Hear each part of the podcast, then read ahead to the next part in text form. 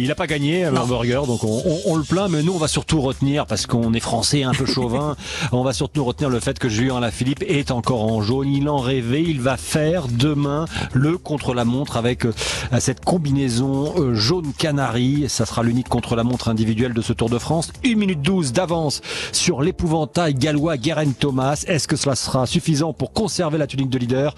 Euh, Thomas Veuclair, notre consultant européen, et Patrick Chassé, notre observateur avisé, vous répondront. On va évidemment revenir sur l'étape du jour et cette victoire, euh, euh, vous le disiez, euh, Marlène de Simon Yates, 26 ans et déjà un palmarès XXL, même si ne s'était pas encore imposé hein, sur la, grande boucle avant ce soir. Et puis un, tout jeune coureur et, l'invité du Club Tour ce soir, Célestin Wattel, a fait une partie de l'étape du, jour. Il nous racontera après 19h45 le débat du soir, alors qu'arrive la haute montagne avec ses routes étroites et que le public est particulièrement nombreux sur le, bord des routes hein, sur cette édition 2019. Je vous poserai cette question. Les spectateurs sont-ils assez respectueux des coureurs? Se comportent-ils bien? N'hésitez pas à témoigner en appelant le 39 21.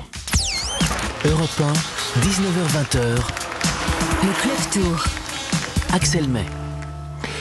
Ce n'est pas une surprise, la première étape pyrénéenne du Tour de France, avec une arrivée dans la vallée à Bagnères de Bigorre, n'allait pas voir les leaders se livrer à la grande explication. Une échappée de 40 coureurs s'est formée, et dans cette échappée, il y avait euh, plusieurs Français, dont euh, des équipiers de Romain Bardet, et notamment Tony Galopin. Il réagit à tout à l'heure, c'était au, micro euh, européen de Marguerite Lefebvre. Ça y est, là, on voit que c'est un, autre tour qui commence. Le plan, c'était d'aller gagner l'étape. On était trois de l'équipe sur un groupe de 40. Maintenant, euh, la composition, on est sur le Tour de France. On savait qu'il y avait, beaucoup de costauds. Ça s'est fait, euh, fait à la pédale. Ça m'a rassuré de retrouver des sensations comme ça. J'ai déjà réussi à venir une première fois sur, sur. On savait que c'était le client et là, je suis vraiment content. La forme est, revenue et la montagne arrive. Donc euh, on est content. Tony Galopin qui a fait euh, une grande partie euh, de cette euh, étape en, en, tête, même s'il n'a pas pu euh, disputer la victoire d'étape, puisque dans la Hourquette dans 6 ans, un trio de coureurs a réussi à basculer en tête. La victoire s'est jouée au, au, sprint et c'est Simon Yates qui s'est imposé.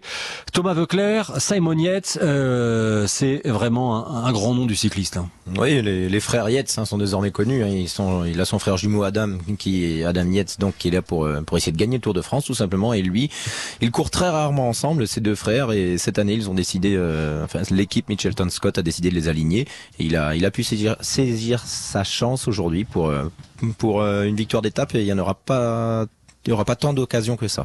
Ouais, Samuel Yates qui vient de faire le, le Tour d'Italie, le, le, le, Giro, et donc là il est en soutien de son frère Adam Yates. Euh, je crois Patrick Chassé d'ailleurs pour les, les, différencier, ils ont des, des sockets différentes, euh, différentes les deux. Hein. Ah vous vous avez trouvé ça Bah moi en fait, mais c'est on est tous euh, nous observateurs à chaque fois en train de, depuis des années d'ailleurs chercher euh, quelles sont les différences entre l'un et l'autre tant ils sont si proches physiquement, ils sont jumeaux.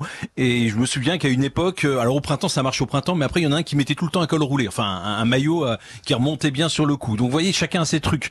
Mais moi, ça marche pas euh, pendant non, le Tour de France. Moi, pour être franc, j'arrive pas à les différencier. Juste pour vous donner un ordre d'idée, je sais par contre euh, de sources sûres que l'assistant sportif qui les masse euh, au début, il a mis plus de un mois et demi à faire la différence. Donc euh, ça, ça, vous donne un, quand même. Il se le voyait tous les jours pendant trois quarts d'heure, une heure, euh, et, et, il a mis un mois et demi à savoir qui c'est qui. Alors je on sais pas ce qu'il a trouvé. Comme... On espérait en vieillissant que finalement, bah, on allait mieux les reconnaître parce qu'ils allaient peut-être changer en vieillissant.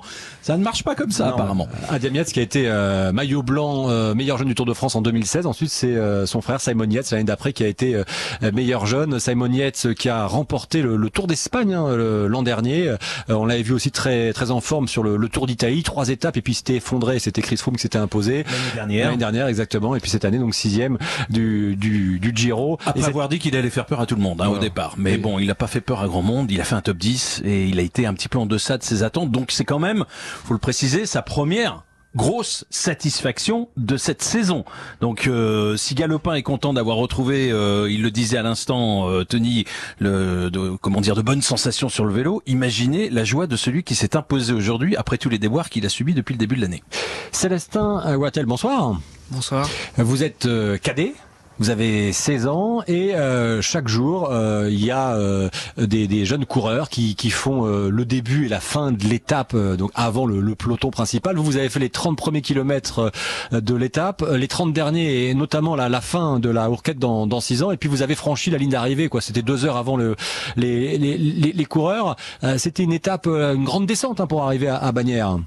Oui, oui, oui, il y avait au moins à peu près 30 km de descente. Du coup, euh, bah en fait, les, comme on a fait les 30 premiers et 30 derniers, bah on a fait bon, on a fait un peu plus parce qu'on a fait 5 km de de montée donc euh, sur la fin de la Hourquette. Mais du coup, après le reste, euh, c'était que de la descente, donc ça allait. ça allait. Euh, et, un, coureur comme Simon Yates, euh, c'est un coureur qui vous fait rêver. Il a, il a 10 ans de plus que, que vous. Vous dites ah c'est c'est. Alors Patrick Chassé, on peut présenter quand même euh, Célestin. Célestin, je disais 16 ans. Vous êtes licencié dans un club à côté de, de Toulouse, le, Villeneuve cycliste, et vous avez notamment fait troisième du trophée Madio, qui est un, trophée mis en place par Marc Madio, hein, le manager de l'équipe Groupama FDJ, trophée assez prestigieux chez les chez les jeunes et, et, notamment vous avez fait une très longue échappée lors de ce trophée, c'était le 14 juillet, donc le, ce week-end. Oui, oui, raconté, ouais.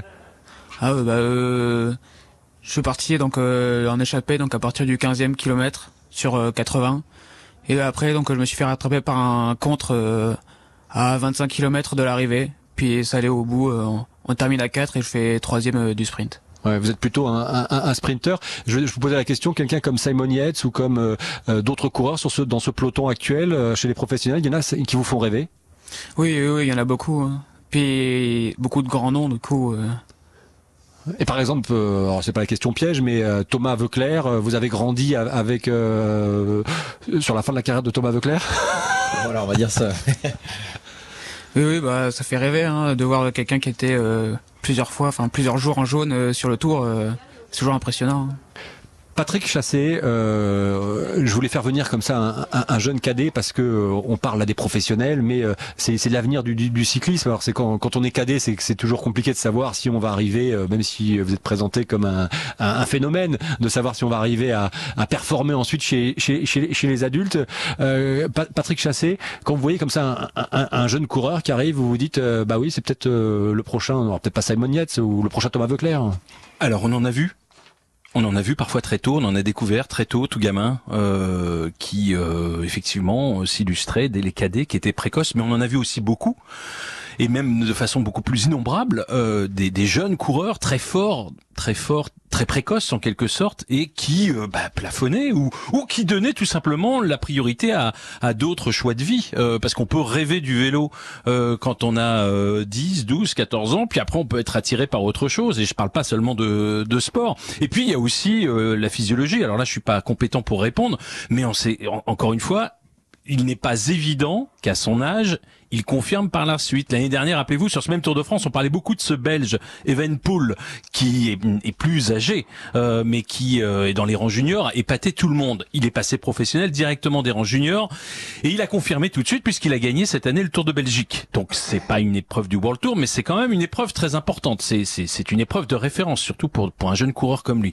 Donc il n'y a pas vraiment de il y a pas vraiment de règle. La règle, c'est d'avoir un entourage, euh, j'imagine, un entourage qui fait attention et puis avoir la tête euh, sur les épaules. Qu'est-ce que vous en pensez, Thomas Vauclair oui, c'est il n'y a pas vraiment de règles, c'est ça. Euh, après, euh, c'est vrai que c'est pas un sport le cyclisme aussi technique que le que le tennis ou le foot où on sait que si on commence pas très jeune, euh, on peut très bien commencer le vélo à, à 16 ans et puis et puis passer professionnel. Et comment on peut le commencer à l'école de cyclisme et ne jamais passer professionnel? Il y a l'essentiel, c'est déjà de ne pas avoir de regrets, d'essayer de, faire les bons choix, d'être bien entouré, ça c'est primordial, et puis d'y aller étape par étape, et ensuite, ensuite ça donne ce que ça donne. Mais bon, si on prend mon cas, moi j'ai jamais été, euh, je me suis jamais dit c'est sûr je serai professionnel. J'ai fait étape par étape et puis euh, en revanche je faisais tout pour euh, pour pouvoir avoir une chance d'un jour le devenir. Et puis et après il y a une vie sans être coureur professionnel aussi quoi. Faut pas, faut surtout pas considérer comme un échec si on n'arrive pas à faire ben, du vélo son métier, ça c'est sûr. Et, Célestin, je, je vous pose la question sur les coureurs que vous appréciez. Quelqu'un comme Julien Alaphilippe,